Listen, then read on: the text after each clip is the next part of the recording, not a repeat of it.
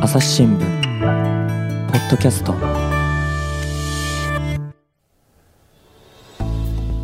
朝日新聞の神田大輔です、えー今回はですね文化暮らし報道部からおなじみ太田雅彦さんに来てもらいました太田さんよろしくお願いします、はい、よろしくお願いします。というわけでね、まあ、太田さんが来たら動物の話ってことなんだと思いますが今回のテーマなんでしょう、あ、はい、あの、毎毎度動物なんですけれども いやいい今じゃない回ですかはその中で猫の話をしに参りました。猫ね太田さん猫飼ってるんでしょあ、はい、うち、はい、猫がいます。何歳はいですか、今、推定で7歳、なるほ今ど年7歳だったかな。おはい。ー結構いい感じの年齢ですねそうですね、だいぶシニアに近づいてき て、またちょっと一匹、あの、迎えようかなとは思ってるんですけど。おおいいですねでまあそのただ動物はねいろいろいる中でなんで今回猫なんですかあのーまあ、猫好きの人には有名な猫の日が やってくるんですね。2猫の日月22日、ほうほうほうにゃんにゃんにゃんで すね。あ語呂合わせでねそうなんです。は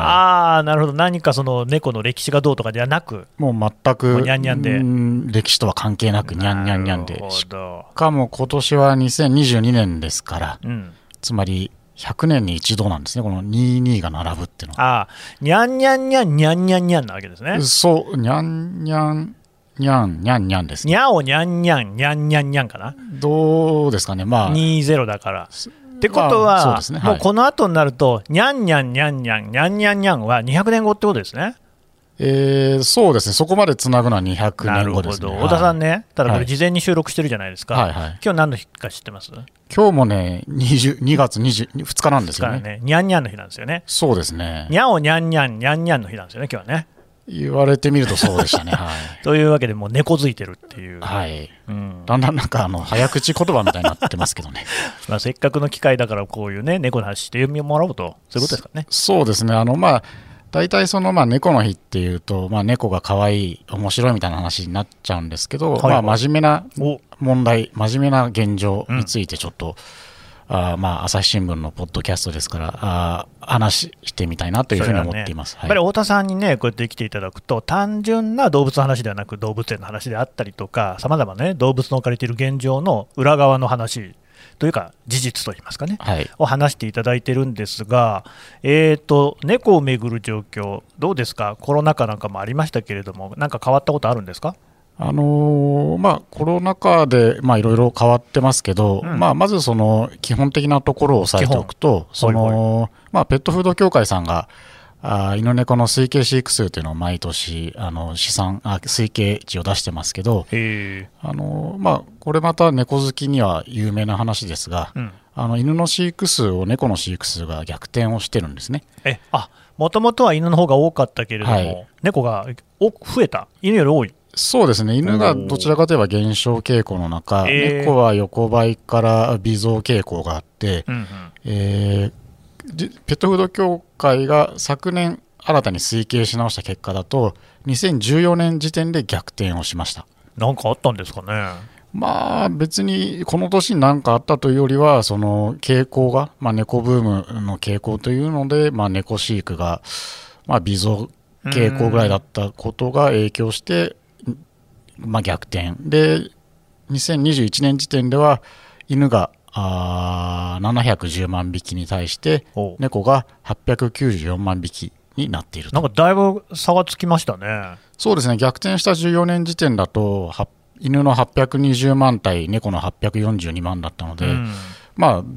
お大きくリードしてきてるなっていう印象はありますねまあ、今日ね、猫の話なんで、あのちょっと違う話ではあるんですけど、はい猫はまあ50万匹増えてるわけですね、この2014年から比べて。だからそうですねまあ、あーそんなもんかなと思いきやのです、ね、犬が90万も減ってるっていうのは、犬の減り方の方がだいぶ激しいですね。まあそうですねあのー結局うん犬がブームになった時点であブえーームになってたんですか。やっぱあのチワワとか一頃ブーム ムになったじゃないですか本当にそういう時にピンとこなくて申し訳ないんですけど、あいやいやチワワあのブームになってたそれこそはいあの、某消費者金融の CM であー、そう言われたら分かります。ありますよねはいはい。ああいったブームで犬の飼育がぐーっとそう増なえんてでいっすかてあの某携帯電話のあのお父さんとかもそうそでうすそかうそうそうはああいうのもあったりしてですねああれはいはい。の犬がまあ増えていった時期がありですね、うんえーそまあ、ピークが確か2008年頃だったかと思うんですが、へえでそうすると、そそこからまあ寿命を考えると ですね、残まあ、笑い事ではないんですけど、まあまあまあまあ、まあ、要するにそれはもう命あるもの必ずね増えたものに対しての自然源が生じた結う果ん、新たに飼い始めるところ、人たちを補いきれなくなってるっていう、うんうんうんまあ、日本の人口と残念ながら似てるというか、あー人口曲線みたいなのがね、一致しちゃっているというそうですね、まあ、あとよく言われるのは、やっぱりその犬ってその、なんていうか、その食事を接近みたいなその都市化が進んで、えー都市部に人が集中し始めると、やっぱり飼いにくくなりなるわけですうーね、んそのお散歩とか、うんスペースの問題とか。うん一方で、その猫はマンションに、まあ後でまたお話しするかもしれませんけど、マンションの一室でも、まあ、散歩も行かず帰るとなってくると、どちらかといえばその、まあ、先進多くの先進国で、その犬の飼育数というのは猫の飼育数に逆転されるっていう、なんかこう、宿命というか、なんか人のなるほどね生き方となんかリンクして、そうなっていくあー傾向がありますね。これ面白いですね、確かに地方に行くと、本当に各家庭、各子にいるんじゃないかってぐらい犬っていて、まあ例えば番犬としての、ね、役割を担っていたりとか、そういうのもありますけれども、都会で犬ってそういえば散歩とか考えても、あとそうマンなんですシよョンも、ねねはいそういうの買っちゃだめですよっていうのもありますし、そういう、ね、影響もあるのかもしれない。そうですねんすいません、私が脱線させましたが、猫の話でしたが、そうですね。でそれ猫そう増えてるとはいはいはいで、猫、その、まあ、順調に、まあ、うん増えてる増えてまして、まあ、コロナ禍でペットが飼う、ペットを飼う人が増えてるという話は前回したかと思うんですが、はい、あの、やっぱり猫も増えてまして、同じくペットフード協会さんの推計値だと、コロナ禍前だと、2019年に新たに飼飼われ始めた猫というのは39万4000 4000匹だったんですね。うんで、緊急事態宣言が初めて出された2020年は46万匹。おーで、2021年も49万匹ですので、うんやっぱまあコロナ禍で急増していると言っていいかもしれませんね。そうですね。ずいぶん増えてますね。はい。はいこれなんでですか？やっぱりその、まあこれはペット全般増えてるうん理由ですけれども、やっぱりステイホームで家にいるな時間が長くなったので、うんまあそれなら猫の面倒、今なら見られそうだっていうのと、やっぱり長く家の中にいなきゃいけないとなると、なんか人だけだとなんかギクシャクしたりと か、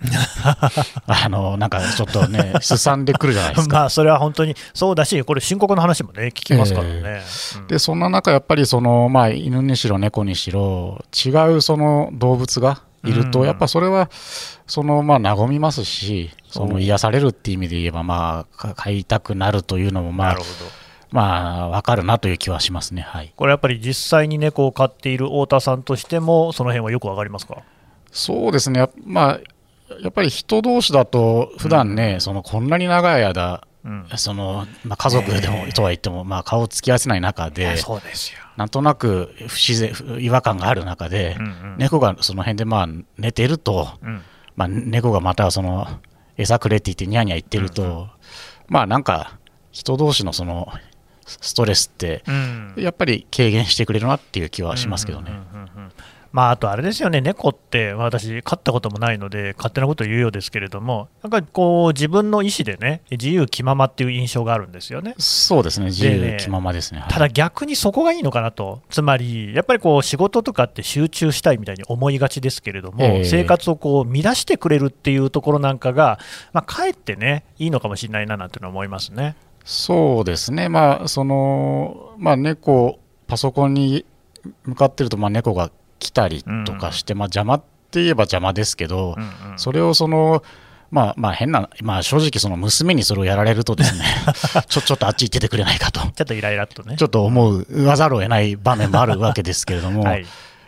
まあ、猫が来る分には邪魔をされてもですね、まあ、しょうがないかなってそうなんですよね。思うんですよね。そういうもんだしっていう、ええうんうん、結構そういうところがでも実は大事なのかもしれないっていうね、はいやっぱり自分の思うままに何でも操れると思うと、あんま良くないのかなという気そうもですねしますええええが、ただね、そうやってこうね、数が増えるってなると、心配になってしまうのが、えー飼育をね、こう放棄してしまうような人、これはいるじゃないですか、そうですね、はい。どうなんでしょう、その辺は。あのまあ、環境省の2020年度の統計を見ていると、今のところ犬も猫もその飼育放棄が増えたというデータは出てきてなくてですね、ほうまあ、むしろ減ってるというか殺処分数も含めて減ってる、これはいいですね。うん、それはあの、まあ、今までのこの普及啓発動物愛護団体の頑張りというのが、まあ、引き続き効果を出しているということだと思うんですが、ただそのコロナ禍で生活様式が変わったことが原因で飼い始めてる人が増えているわけですから、はい。この今の生活が徐々に元に戻っていった時どうなるかっていう懸念は当然ありますよね。あーそうですね、まあ、コロナはね、いち早く終わってほしいですけれども、ここでね、えーじゃあコロナが終わったら、もう犬も猫もいらないってことになっちゃったら困りますね。そうですね例えばあの、えー去年10月でしたっけ緊急事態宣言が明けましたよね。うん、でそうするとまあ皆さん旅行に出かけたりするわあけですよ。 GoTo ありましたもんえね、ーあえっと GoTo はもうちょっとも前っと前ですかでし。たかね。うんいずれにしろそのたその旅行需要が戻ってくるとあ、そうか去年じゃなかったですねうんうんあの犬猫の需要が落ちるんですねこれ。あー、なんか、まあでもそうでしょうね。そうですよね。だかそらうでしつょうまり、ね今全然旅行にコロナ禍で行けないから、犬とか猫とか飼ってても、ぜうん全く問題ないですけど、これ、元の生活に戻って、出張とか旅行みたいなのが増えてきたときに、まあ、犬なんか毎日散歩しなきゃいけないですし、あーはいはい猫もまあ、だい1泊2日ぐらいまでだったら、うん1人でいてもまあ大丈夫なんであすそうなんがで、すか。でも海外旅行に行こうみたいな世界がまた戻ってきたときに、1週間猫お置いとけないよって、うんうんうんペットホテルに預けなきゃ、それってでも高いよねみたいな話になっちゃったりしたときに、これ、本当に飼育放棄の問題につながらないかなっていうのはもう懸念されますね。うーん、確かにペットホテルって高いもんなんですか。いや、あの結構高いですよ。へえ、あのまあ、人が安いビジネスホテルに泊まれるよりは全然高い ですよ。へーそうなんですか。いや、本当にはい。それだとちょっとね、だって旅行そのものもお金かかるのに、そうなんですましてはいペットにそんだけかけられるかなっていうことにはなりかねないとなりかねないですよね。うんだってそもそもですね、やっぱり人間が家の中にいるからいろいろ世話ができていたっていうことだから、ええ元に戻れば人間は外に出ていく、そうなるとペットの面倒見きれないってことは、これはありそうな感じしますよね。そうなんですよね。うんまあ、あの殺処分数を見はていはもい先ほど申し上げたように、2020年度は減っていて、はい、まあ、前年度より1万匹近く減ってるんですね。いいですね。で、まあ、そのコロナ禍云々の問題は、まあ、今後し懸念されるんですけども、うんただ、この殺処分の話にいきなり言っちゃって申し訳ないんですけども、はいはい。殺処分の問題を見ていると、やっぱこの猫の問題っていうのがやっぱり大きくてですね、ほうあの離乳前の子猫の殺処分っていうのが非常に多いんですね。え離乳前ですか。はいうん、あのー離乳前の子猫があー2020年度殺処分された数というのが1万5200匹余りです。うーんあれ、全部で猫って何匹さ処分されてるんでしたっけえーっと、ちょっと待ってくださいね。 ?2 万えーっと、全部で猫が殺処分されている数は2万6418。の中の1万5000っていうことは、はい。えっ、と、半数、過半数ですね。そうで6すね割あのぐらいいきそう。犬を足す、あの、全部あの、今申し上げてる数字は、あの、負傷して収容された犬猫も含めた数字あーをしてますけれそういうどことなもん、ですね。うんあのー2020年度に殺処分された犬猫の数というのは3万659匹おうでこれに対して、えー離乳前の子猫はあー1520あ1万5252匹ですから、うんまあ半分だ。ほぼほぼ5割なんですね。そうですね。はいえ、なんでそんなことになってるんですかあのーまあ、今、行政に収容される犬猫で多いのがまずそのやっぱり野良猫が産んだ子猫であるというのが多いです。うんうんうん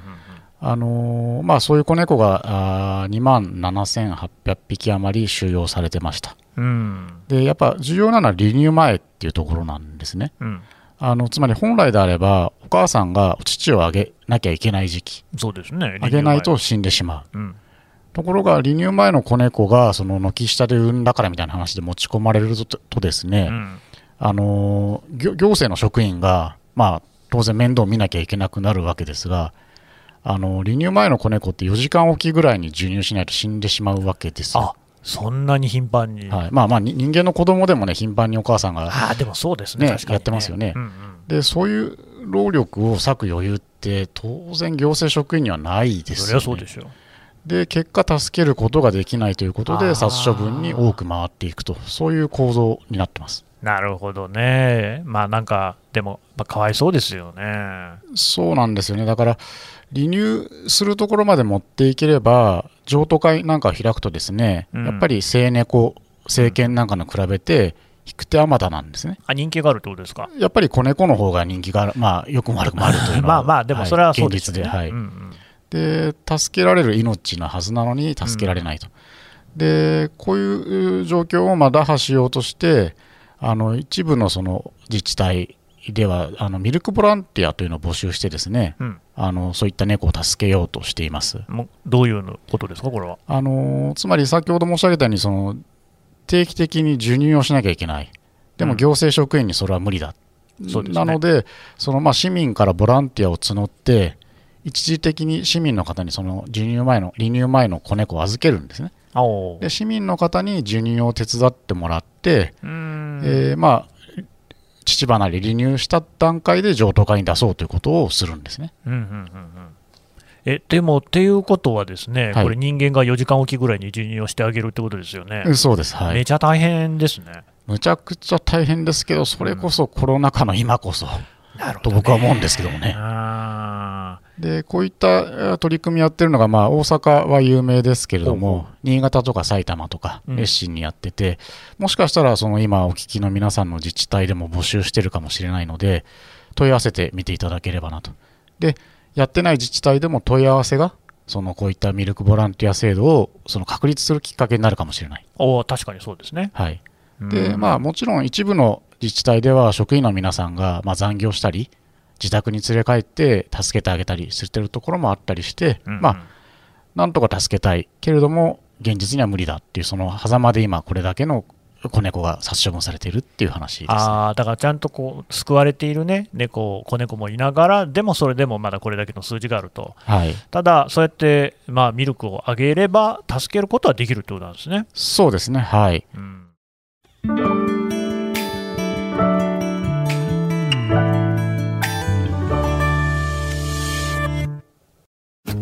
ながら聞きできるポッドキャストって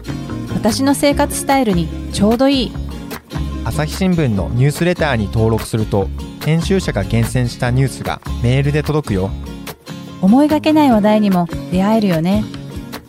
ちょっと新しいニュースの読み方朝日新聞でもう一つ今その猫をめぐって行われているのがその結局野良猫が子供を産まなければこういう悲劇は生まれないわけじゃないですかそれはそうです。ですので動物愛護団体が今力を入れてやってるのが TNR 活動といううんうんそのの野良猫を捕獲して、えー不妊去勢手術をして元の場所に戻すという活動をしています、ほう TNR 活動っていうんですね。うんうんまあ、いわゆる地域猫活動の手段の一つと言えば言えるんですけども、うん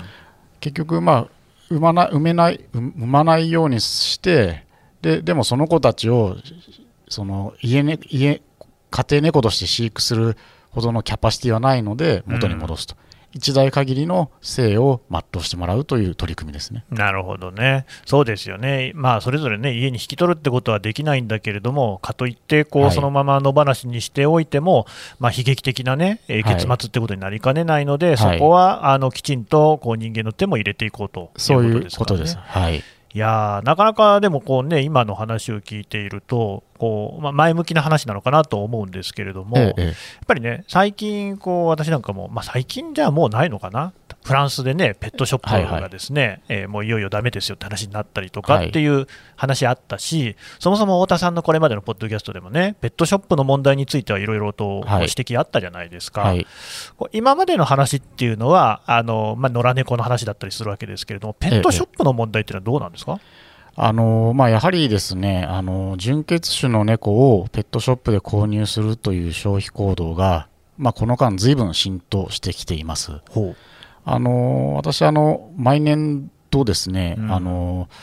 まあ、いろんな部署に身を置きながらで すね一人でコツコツとあの全国の自治体にはいアンケートを取って調査をしてですね、うん犬猫の流通量っていうのを調べています。これね、まあ、今まで聞いてくださった方だったら分かると思うんですけれども、太田さんがこう個人でやっているっていうね、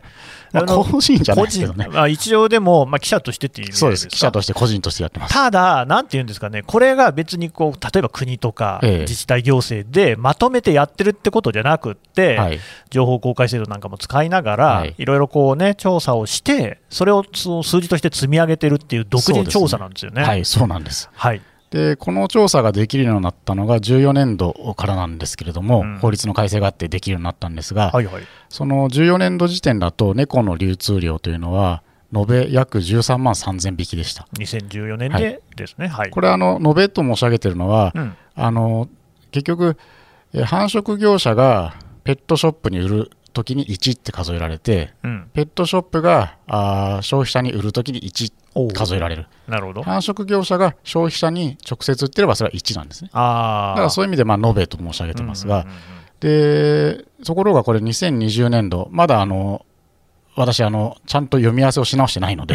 あのもしかしたら多少数字はずれるかもしれないん読ですみ合わがせっていうのは数字をちゃんと確認するってことですね。そうですね、はいあのー今のところ僕が入力した限りではですね、うん約23万匹流通してました、すでに23万匹。はい、うんだから6年間たった6年間で年間流通量って7割も増えてるんですね猫は7割ってすごい増え方ですよね。そうです70%以上増えた。そうですそうです、まあ、だからもうちょっといっちゃうと倍みたいな話ですよね。そうですたった6年間でそんなに流通量が増えてるんですなかなかそんな商品ないと思うんですけど、本当にあの新聞の部数と比べると涙が出そう ですけれども。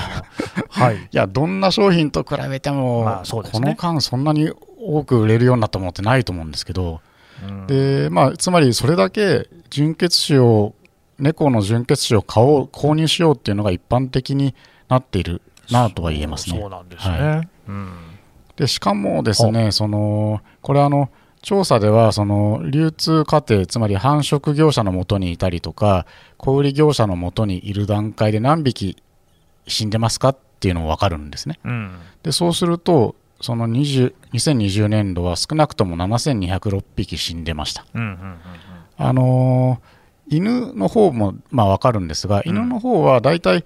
延べ流通量の2.5から2.7%ぐらいに収まってるんですが猫は3%から3.5%ぐらいにお毎年なりますうん。でやっぱこう、まあ、絶対数的には当然犬の方が多いんですけど、うんそのまあ犬の殺処分数さっきちょっと出ましたけど2020年度4241匹なんですね、うんうん。まあ、直接比べてもあんまり意味はないかもしれませんが、うんその命を大切にするっていうことを考えれば流通過程で死ぬ猫の方が多いっていう状況は、なかなか問題だなと僕は思ってるんですけどねえー、と犬が、えー、4200余りで、猫が7200余り、そうです犬の殺処分は行政で殺処分されちゃってる数ああ、そういうことですね。はい、対してビジネスで使われてる要するに流通に乗ってくるような猫たちうがんそうかそう7200匹も毎年死んでるんですあーいや、ちょっと多すぎませんか、そうなんですよねちょっと多すぎるだから犬の死亡率と比べても多すぎていて、そうですよね。これ、何なんですか、あのまあいろいろ取材をしてますと、ん一つはやっぱりこの猫ブーム、まあ、これだけ売れるようになったということで新たに猫の繁殖販売をする人が増え始めてるんですねうーん、あの、もともと犬しかやってなかった繁殖業者がですね、猫も儲かるって知って、猫始めましたみたいな感じでやるんですよ。うん、うん、うんうん。でも、まあ、あの、犬も猫も飼われてない神田さんに申し上げるのもあれなんです が、すいません、前あの、はい、犬と猫って全然違う生き物なんですね。ああ、まあ、そうでしょうね、はそりゃね、はい、あの飼育管理の方法が全く違うので、あの。ちなみに、例えばどんなところが全然違うんですかあのやっぱりあのに猫の方がですねそのなんていうか個体管理がまず難しいですねほうあの犬はそのつないでか飼ったりしうんうてんおけばいいんですけれども、うんね、猫はつないで飼えないのでつないわが結ないで構すよね、あの繁殖場の中を見ていてもなんていうかな交流しちゃうんですね交流猫し同ちゃ士うが、ね。そうするとん感染症が広がりやすかったりしますね、ああー、なるほどね。はいはいはい。まあ、いずれにしろその犬についてはプロだとしても猫については全然素人の人がですねうん猫に手を出してそういった感染症を蔓延させたりとかあと、はいあー多はいのは心筋ですね、カビの一種ですけども、心心筋っはい、ていうの、カビカビが入るとやっぱり死んじゃうんですか死ぬっていうか、これはもう、まあまあ、か毛が抜けちゃったりして売り物にならなくなるえーわああ、そういうね。うんけです。で、そういったことで、その結局、病気を蔓延させてしまったりして、あのまあ、犬の繁殖業者を取材していると、猫を始めたんだけど、バタバタ死ぬから怖くなってやめたとかう、んうん心筋が蔓延して、えー手に負えなくなったみたいな話はよく聞きます。うーんまあ、これ、あの今のはね、繁殖業者の話じゃないですか、で繁殖業者が売る先のペットショップでも死ぬってことはやっぱりあるんですはかいね。あのーやっぱりですねその子犬の方がなんというかこう健康管理は、まあうんまあ、もちろん大切なんですけどどちらかというと容易であそうですか。あのー、まあ、子犬も子猫もそうですけど日本人って何でも小さいのを好むじゃないですかうん残念まなあ、がその傾向ありらまねす。よね。あのー子犬も子猫もなるべく小さいものを、まあ、ペットショップは仕入れようとするんですが、子ねまあ、小さいためにはその離乳直後ぐらいの子をうん、取りたいわけですよ。うんうんただですね、やっぱ早くに離乳しすぎるとですね、なかなか子猫は大きくならなかったりするんですね、うまく。まあね、うんで、すぐ下痢になって体力が衰えたり、まあ、そあう、ですか。早く離乳させちゃってるんで、まあ、免疫が不十分で、はあ感染症が蔓延しやすかったりして、うんあの、ペットショップの経営者なんか取材してますと、まあ、小さい方がいいんだけれども、猫はやっぱり一定の体重を超えないと怖くて強いられないっていうふうに話してますね。ああじゃあ、ペットショップとしても、やっぱり一定の大きさ、体重ないとお良くないというのは分かってるんだけれども、はい。一方で消費者、はい要はまあ我々と言いますかね、はいえーの方としては、どうしても小さいのが欲しいっていう、はい。その矛盾ですか。そうですね、はい、その中でやっぱこれだけの数が死んでいるっていうことですうんね。はい、だからまあその前回のお話でも、ですねいいろいろなそのスコティッシュフォールドであるとか、そういでろすねいろな、ね、話ありましたけれども、結局、その消費者の方で欲しいものっていうのが、なんかちょっとこうか弱いというか、そうですなんねか。可憐な花みたいなものっええていえうえようなおっしゃってたと思いますけど、はいそういうものを求めるっていうところで、死ぬうー子猫も増えちゃうっていう現状ってことですか。そうですね、はい。あのまあ、またあの遺伝性疾患の件は前回詳しく話したんで、あの前回のあれを聞いていただければと思うんです が、やっぱりその消費者の、あの好みと、その犬および猫の健康管理というものが、まあ、相反するところがあることは確かで、その相反する中で、えー業者側はそれは売れるんだったらやってしまう、そういうことですね。ちょっとね、お話はね、まだ続くんですけれども、一旦ここで引き取らせていただこうと思います。はい、太田さん、どうもありがとうございました。はい、ありがとうございます。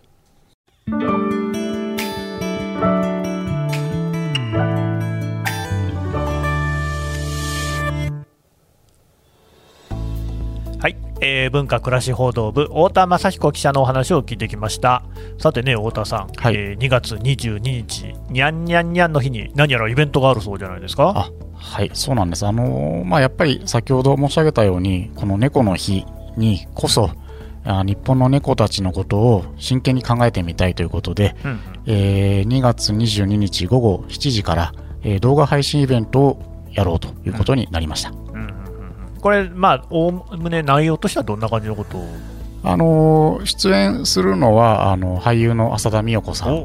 はい、あとあの保護猫カフェ猫活の代表である梅田あー達也さんほうほうをお招きしてあの今日本の猫をめぐるでどういううん問題があるのかあどういうふうに考えていけばいいのかみたいなことをですね話しながら、えー読者の方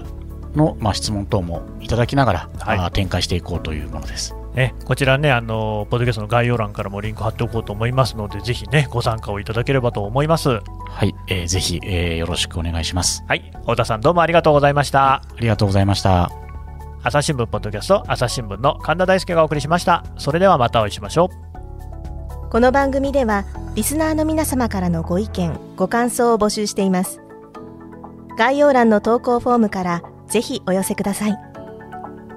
ツイッターやメールでも受け付けていますツイッターでは番組情報を随時紹介していますアットマーク朝日ポッドキャスト朝日新聞ポッドキャストで検索してみてください